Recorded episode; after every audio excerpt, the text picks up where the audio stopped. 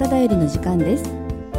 この時間は徳之島に住んでいても知らなかった歴史を紹介いたします。徳之島の再発見ということで天城町結の館館長中水先生にお話をお伺いいたします。中水館長本日はよろしくお願いいたします。どうもおはようございます。えー、家の館、今、勤めて5年目になります、えー、館長の中水です。えー、今日はこの放送を利用して結の絵方を、まあ、紹介したり、まあ、最後のことを少し紹介できればいいかなと思っているところです。どうぞよろしくお願いします。お願いいたします。先生すいません。私こちら初めてだったんですけれども結の館について少しあの教えていただけますか？はいわかりました、えー、この結の館は天城町の社会教育課の社会教育施設ということになっています。えー、オープンが平成8年、えー、ですから約20年近くなるわけですね。えー、そしてですね、えー、名前がたくさんついてるんですね。天城町歴史、文化、産業科学資料センターという長ったらしい名前がついていまして、まあ、いろんな資料を展示して、えーまあ、紹介しようというところで、まあ、広く浅くっていうことになるかも分かりませんが、まあ、いろんな資料がありますのでぜひおいでいただければありがたいなと思ってます、えー、そしてですね、えー、私今日一番あの紹介したいのはまあ、この歴史の分野で天城町は西郷隆盛という日本またはもう世界の偉人とも言われている人ですが、えー、西郷隆盛が約150年前に遠投されてこの天城の地に約二月住んでいるんですね、えー、その時の資料のいくつかがあの本館に展示されております。そのことを、まあ、今あんまりこう知られてないんじゃないかなと、えー、この資料はかつてはその西郷を世話をしたあの役人の劉中為さんの本宅にありました。今は劉家は岡本家という名前は変わっていますがそのうちにずっとあのあったんですが、えー、本館が平成8年にオープンした時に当時の町長さんがお願いして、えー、結の屋方にで展示をしたらどうでしょうかということで、えー、話がついてそれ以来この結の館に飾ってあります。では後ほどそちらの方もご紹介ください。よろしくお願いいたします。ではですね、この結の館、建物がですね、あのこれは何階建てになってくるんですか？えー、そうですね、2階なんですが、3階の方にちっちゃくあの部屋がありまして、そこにはあの星空観察をする望遠鏡とかありまして、屋上がぐるっと一周できますが、まあ、そこを利用したりして、まあ、夜の勉強会、特に星の勉強することができますね。まあ、2階半建てぐらいでしょうか。では、3階がこの科学資料っていう分野になってくるんですか？はい。えー、まあ、3階はだから星を中心としたもので、えー、2階の奥の方に、えー、そういう科学的なもあのプラネタリウムとかですね、そういう施設がオープンした当時はうまくいっていたんですが今はあのもう故障しましてそこはちょっと暗くして、えーまあ、文化財の資料を置いております。2階の展示はどのようなものがございますか？えー、っと2階はですね主にあの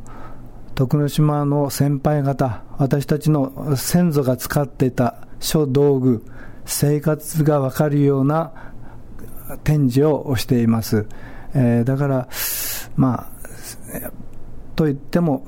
終戦後、戦後の生活でしょうかね。えー、農業とか、あの、一般家庭で、えー、過ごした様子、それから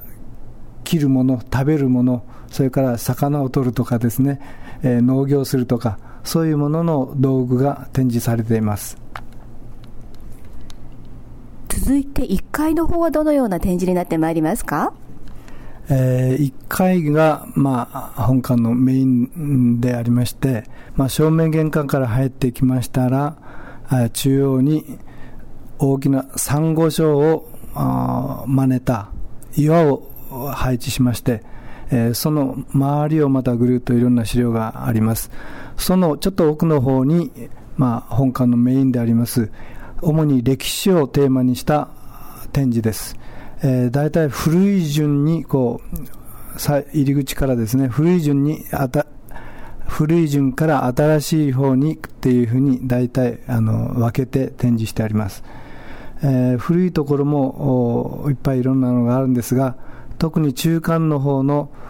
西郷隆盛のコーナーがあの本館では一番自慢するコーナーでございます、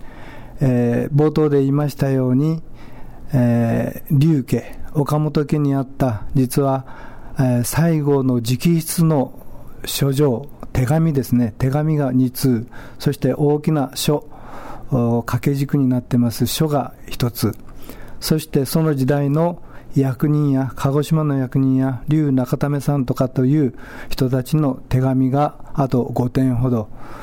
これが一番歴史的な貴重で、えー、まあ、この結の館としては一番大切な資料になるんじゃないかなと思います。えー、そしてまた、まあ、近年というのか、あの戦時中の資料もコーナーを作っています。えー、戦時中はあのご存皆様ご存知のように、えー、特攻基地としての浅間飛行場が天城町はありました。えー、その資料等を飾ってますので、展示してますので、そのことについてはまた後ほど詳しく紹介できる時があればいいなと思っています。えー、そして、えー、1階のもう一つの部屋があるんですが、そちらはホールになってまして、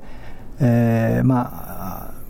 いうの方では事業といたしまして、月に一度はミニ公演とか、ミニコンサートとか、そのホールを中心に行っています。えー、もちろんあの秋には展示会とか、えー、それから3月には今、あの盆栽展をですね、えー、4回ほどしております西郷隆盛の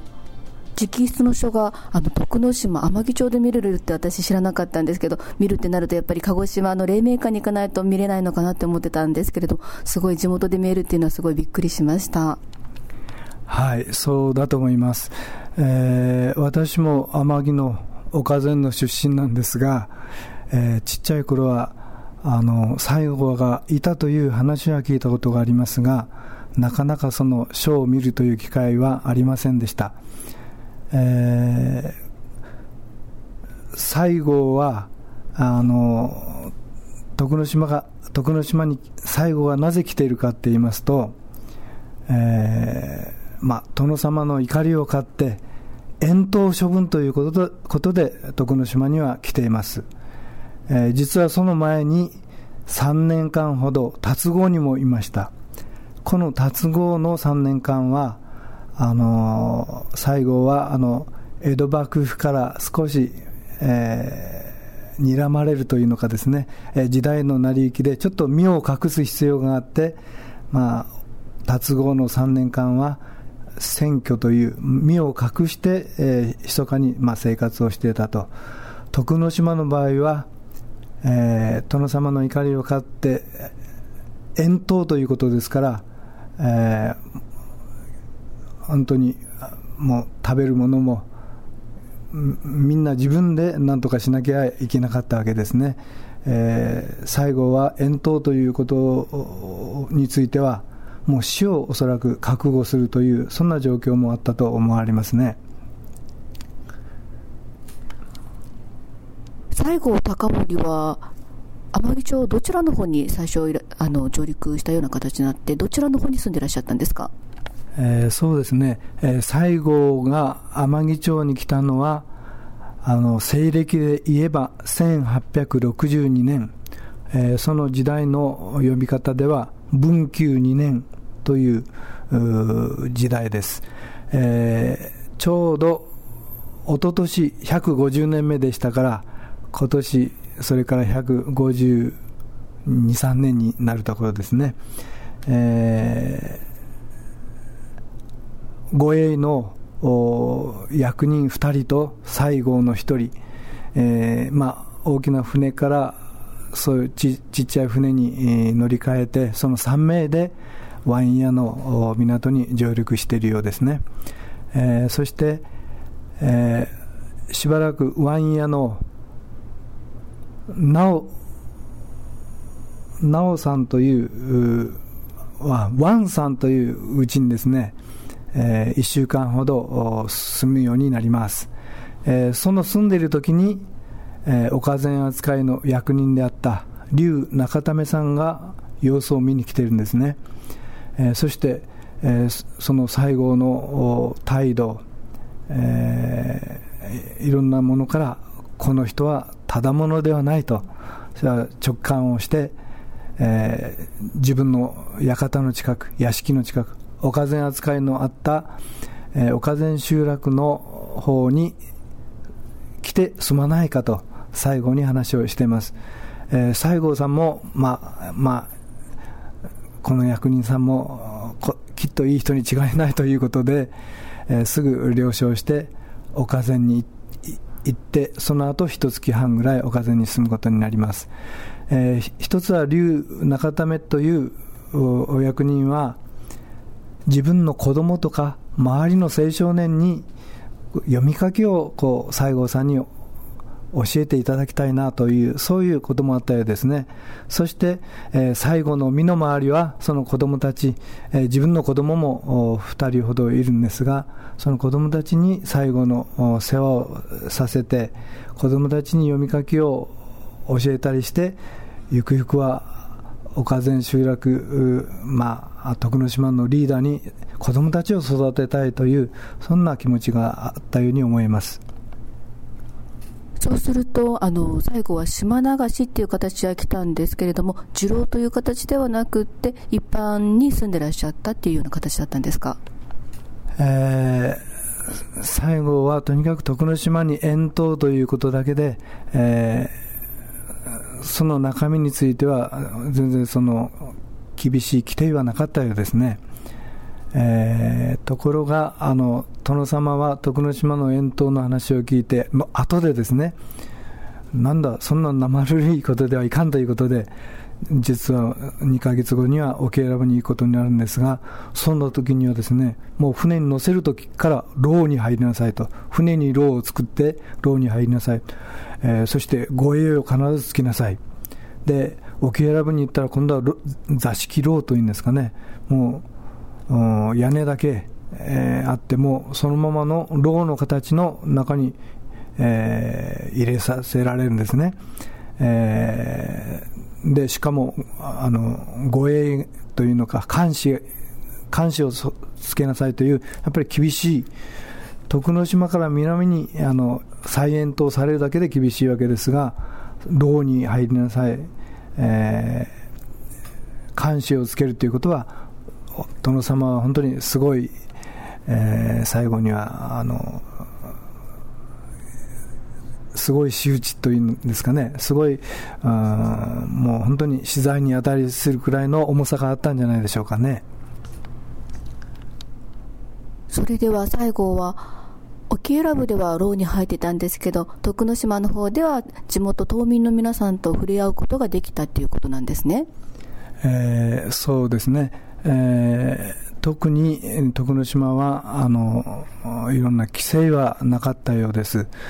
えー、それで、えー、島役人の劉中為はあこれはこの人はすごい人じゃないかという直感で自分の近くに住まわせえー、ま、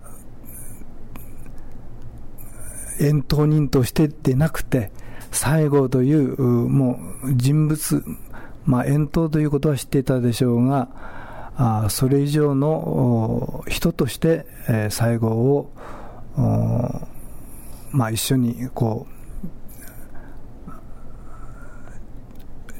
島の住民と同じように接してしかももう食事をこうご馳走したりですね振る舞ったり、え、最後についてはいろんなことを気にかけていたようです。えー、岡前での最後は、まあ、最後の生活についてはですね、えー、最後が自分で書いたものはほとんどないんですが、あのー、最後を徳之島で一番研究されたかつて特集新聞社というのがあったんですがそこの小林さんが、えー、この西郷があの住んでいたところの近くの出身なんですね、えー、その小林さんが、まあ、ちっちゃい時から西郷の話を聞いたり、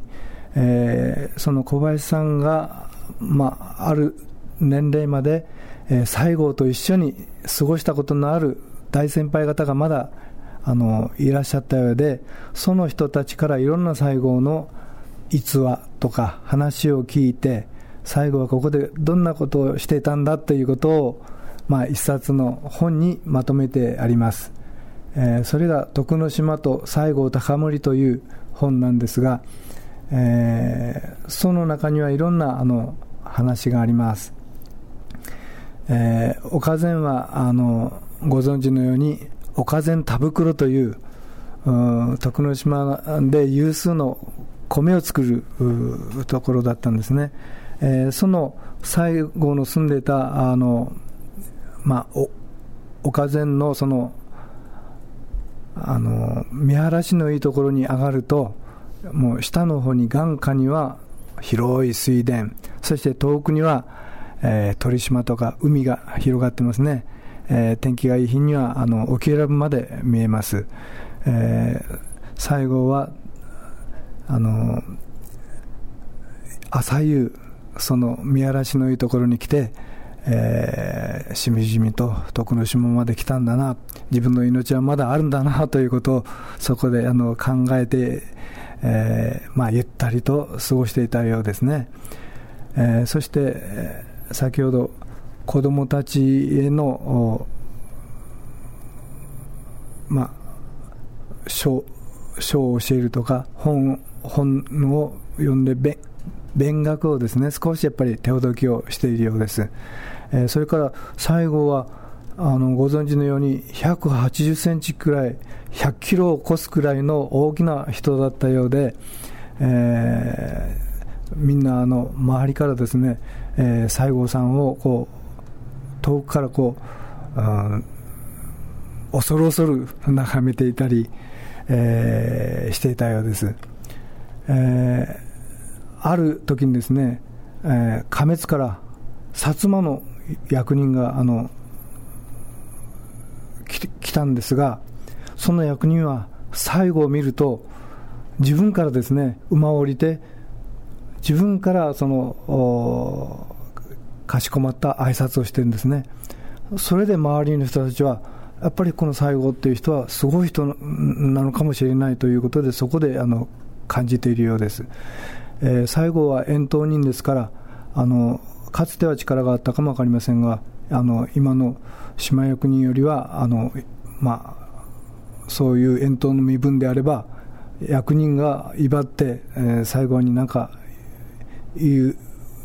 言ってるはずなんですが逆にえー、その役人が頭をさ初めから下げているような様子を見て、えー、その中為さん、島役人たちもですね、ああ、やっぱり西郷って人はすごい人だという話は、それからもう瞬く間に、えー、あちこちに伝わったようですね。えー、それからあの岡前にはあの力石という石がその最後の住んでる地国にありましてそれを持ち上げて力比べをするという、まあ、青年たちがあのそんなあの話が伝わってます。で最後がその石を見つけて軽々とひょいと上に持ち上げたんだそうです、えー、それでまた西郷の人気がですね、えー、高まっています。そして西郷はそこの青年たちに、えー、自分にかかってきなさい。自分をちょっとでも動かした者には褒美をあげると言って、えー、いつでも青年たち子供たちの挑戦を受けていたような話も伝わってますね。西郷と地元の方たちとの触れ合い、いろんな話があるんですね、他にもありましたら教えていただけますか？えー、そうですね、えー、まあ、最後はあの行動する人で、もうじっとあんまりうちうちにいるようなタイプでなくて、本当にあちこち出歩いて見たり、え、聞いたりもするような人だったりですね、えー、まあ、鹿児島でも話を聞くと、よく狩りに出かけたり、犬犬をなんとか連れてですね、えー、温泉に行ったり、そういう話をしてますが、徳之島でも、えー、その子供たちと一緒にあちこち行っているようです。あの一度、岡前に風グスクという山があるんですが、え、その山に行った時の話ですが、えー、まあ、あの、異順とか、うんまあ水、水が出るところがありますね、えー、そういうところで休憩をしたり、えー、山を目指して歩いている時に、あるばあちゃんが、えー、島はハブがいるから、どこでも、そのどこでもそう言ったら危険だからねとばあちゃんに注意されたという話もあります、えー、最後はえー、そんな怖い生き物がいるのかと言って、えー、たタバコかなんかお礼にですねありがとうばあちゃんとあの言ったっていう話もありますね、えー、それからあるばあちゃんは西郷が遠投されたという話を聞いて自分の先祖も実は鹿児島からの遠投人なんだ。だけどあんたは前もあの奄美にも流され、また徳之島にも流されたという話だが、その悪いことを何回もするようじゃだめだぞと、島のばあちゃんに諭されたと、最後もうあの、まあ、照れ笑いしながら、頭をかきながらですね、ばあちゃん、ばあちゃん分かりましたと、えー、ニコニコしながら答えたという話なども残ってますね。えー、それから最後はあの一つだけですねあのもっと交わればよかったかなというのは島では今でも浜織という行事がありますね、えー、浜織の行事の時に集落の人たちが浜近くに集まって、えー、酒を飲みワイワイガヤガヤ歌ったり踊ったり三味線を片手にですねいろんなのが夜遅くまで、えー、あるわけですが最後はその浜織にはですねえー、行かなかったと、もうう中田目が何回かこう、今日は楽しい晩だから一緒に楽しもうというのに、どうしてか断って、えー、みんなの中には行かなかったという話などもあります。えー、それから、あのー、約一月半ぐらい経った時でしょうか、えー、最後は本心は会いたがったって会いたがっていたと思うんですが実は達合で島島妻をもらって、えー、赤ちゃんが2人でできていたんですね、えー、最初の子は菊次郎といって後に京都市長になる最後の息子ですがその下に、まあ、菊子という女の子ができます。えー、その子供生まれたばかりの血のみごとその兄ちゃんを連れて、えー、妻妻の愛かなはですね最後に愛に黙ってくるんですね、えー、最後は手紙では来るな来るなと言っていたんだけれども来たらやっぱり、えー、本当にこう会いたかったでしょう、えー、子供たちを抱いてよう来たよう来たと、えー喜んでいます。その時にですね、一緒に沖選びへの再延島の命令書が届いたと言われています。だから、あの、子供たちとは一晩か、せいぜい二晩ぐらいでしょうか。えー、そこが悲しい最後の一つの悲しいエピソードで、せっかく会えた妻子とすぐ離れ離れに最後は沖永良部に遠投子供たちは泣く泣く大島の方に帰っていったと、えー、その話がちょっとあの、まあ、本当に劇的な最後の一つの悲しい一つの話になるんじゃないかなと思います、えー、それからですねあのこの話はぜひあの島の多くの方々に知ってもらいたいあの一つの話ですが先ほどの竜中為の息子に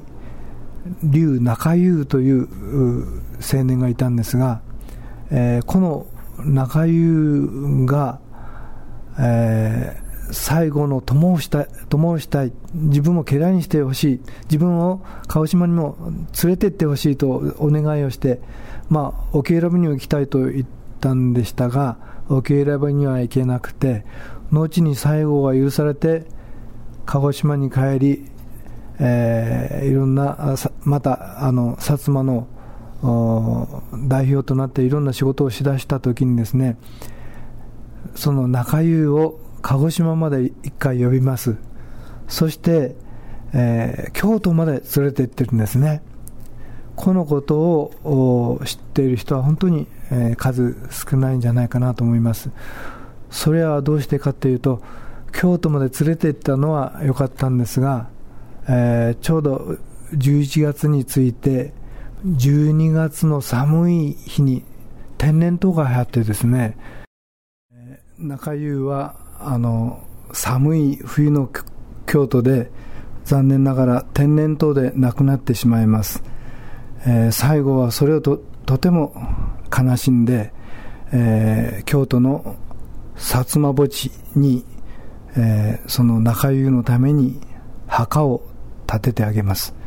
えー、その墓碑も墓碑も西郷が自分で書いたと言われておりますが、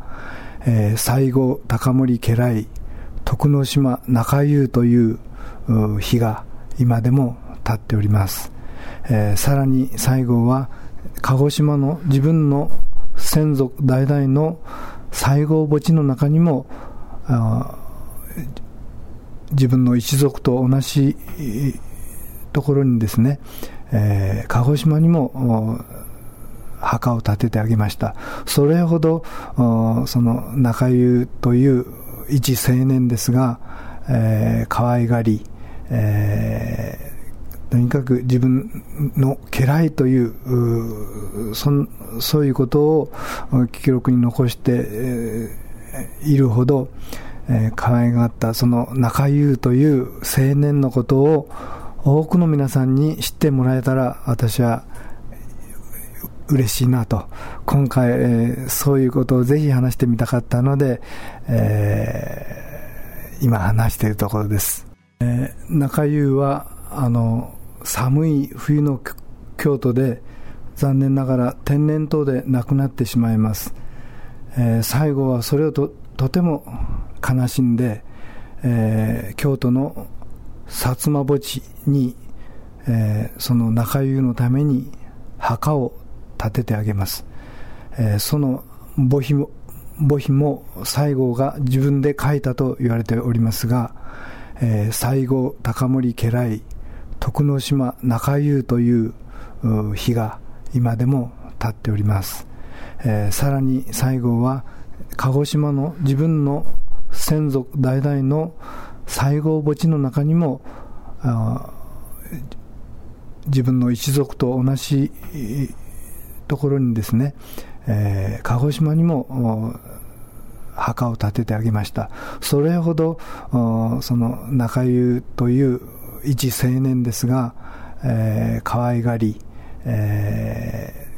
とにかく自分の家来というそそういうことを記録に残して、いるほど、えー、可愛がったその中優という青年のことを多くの皆さんに知ってもらえたら私は嬉しいなと。今回、えー、そういうことをぜひ話してみたかったので、えー、今話しているところです。西郷の直筆の書は何と書かれてるんですか、えー、西郷の大きなあの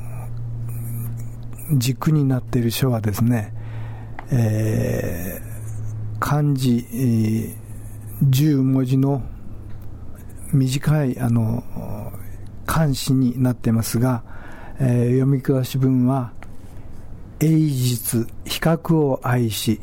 春水支度に密」と読むようです、えー、この意味はのどかな春の日に一日中飛んでいる鶴の鳥を見ているととてもかわい。いそれに春の暖かい水がそこらの池や水草の生えているところなどに満ち満ちているようでとてものどかな景色で自分の気持ちも和やかです。という意味の意味のようです。ちょうど西郷が岡前で住んでいた時の気持ちがよく現れている軸になっているようです、えー、そして、えー、あと2つの最後直筆の手紙なんですがこれは西郷があの井の川で船を待っている間。一つはあの船を待っている間に岡前の龍中為さんに岡前では世話になった本当にありがとうという手紙です一つはそれからもう一つはあの沖永良部に行ってからもですねもう一度龍中為さんへ、えー、徳之島では本当に世話になった、えー、自分の達合の愛かなや子供たちが来た時には本当によくしてくれてありがとうと再度あのそういうありがたいという徳之島では非常に助けてもらったという気持ちの手紙2通がですね、えー、本当にその書いた時のそのままの150年前のものが残ってます。えー、ぜひあの本物を見に来ていただければなと思いますそれほどまでにあの慕われているようでしたら、OK ラブに行くときはもう皆さんが見送りとかなさったんですか、えー、そうです。あの竜中為は村の青年たちをみんな集めて、えー、最後の道具をですね朝早くから井の川に運んでいるようです、えー、そして、えー、最後はあの井の川の方に、えー、子供たちは山の港からあの帰るようですが、えー、今あの井の川に行く道のことがはっきり分かってましてですね、えー、今の県道でなくてどうしたことだか、えー、瀬滝、未京から井の川岳の麓を通って、えー、井の川に行ったというルートをあの後の人たちがですね運んだ人たちがそうして運んだんだよと。で自分たちが荷物を運んで帰る途中に西郷は、えー馬馬に乗れと言ったんだけど馬にも乗らないで歩いて、えー、井の川に途中あったよということをですね、えー、記録に、えー、後にですね、えー、残しています、えー、150周年にあたって私たち何名かでですね、えー、実はその三京を通って井の川岳の横を通って歩いて井の川まであの行ってみました、えー、西郷西郷が150年前にこの道を通ったんだということで私たちも思いを馳せながら、えー、そういう行事を通してですね、えー、最後の気持ちを考えながら歩いてみました。ぜひあのそのルートもまだ今あの歩けますので、えー、そんなところも皆さんにもこう知ってもらいたいなと思ってます。ではですね結の館のですね休館日と料金の方を教えていただいてよろしいですか？はい、えー、結の館はあの月曜日が休館日になってます、えー、そして、えー、年末年始、えー、12月28日から1月4日までの休みがああるだけで、あとは年中、まあ、無休と言いましょうか。実は月曜日もですね、えー、お客様の要望がありまして、えー、都合がついたら、あの、連絡をいただきましたら、その時間空けることもできますので、ぜひ利用していただきたいと思います。ただ、あの、今のところ、入館料が、あの、決まっておりまして、大人が200円、小中学生が50円、高校生、大学生が100円というふうに料金があのかかりますので、えー、でも最後の直筆を見れるということは非常にいいことだと思いますので、ぜひ、結の館にいらっしゃってください。えー、そそれから、結衣の館は、あの、そういう料金がかかるんですが、えー、結の館が催している事業につきましては、あの、料金を取ってませんので、そういう事業などのある時に来ますと、ある程度館内も見ることができますので、えー、大体月にですね、第2土曜日を中心に、えー、ミニコンサート、またはミニ講演会、展示会、えー、いろんな行事を企画しております。えしあの新聞とかですね、いろんな、まあ、天城でしたら AYT の放送などで、文字放送などで、いつでもあの分かるんですが、あのもし、えー、希望の方は、輸入の方に電話をしていただければ、あ今月は何日にどんな行事がありますよと教えることができますので、ぜひご連絡をお願いしたいと思ってます。ゆいの館。皆さん、西郷隆盛の直筆の書が見えますので、ぜひお越しください。中水館長、ありがとうございました。どういたしまして、本当に、あの、これからもよろしくお願いいたします。ゆいの館です。ゆいの館だより、お楽しみいただけましたか？この番組では、皆様からのリクエスト、お便りをお待ちいたしております。ファックス番号82局0828番メール mail.t-fm.jp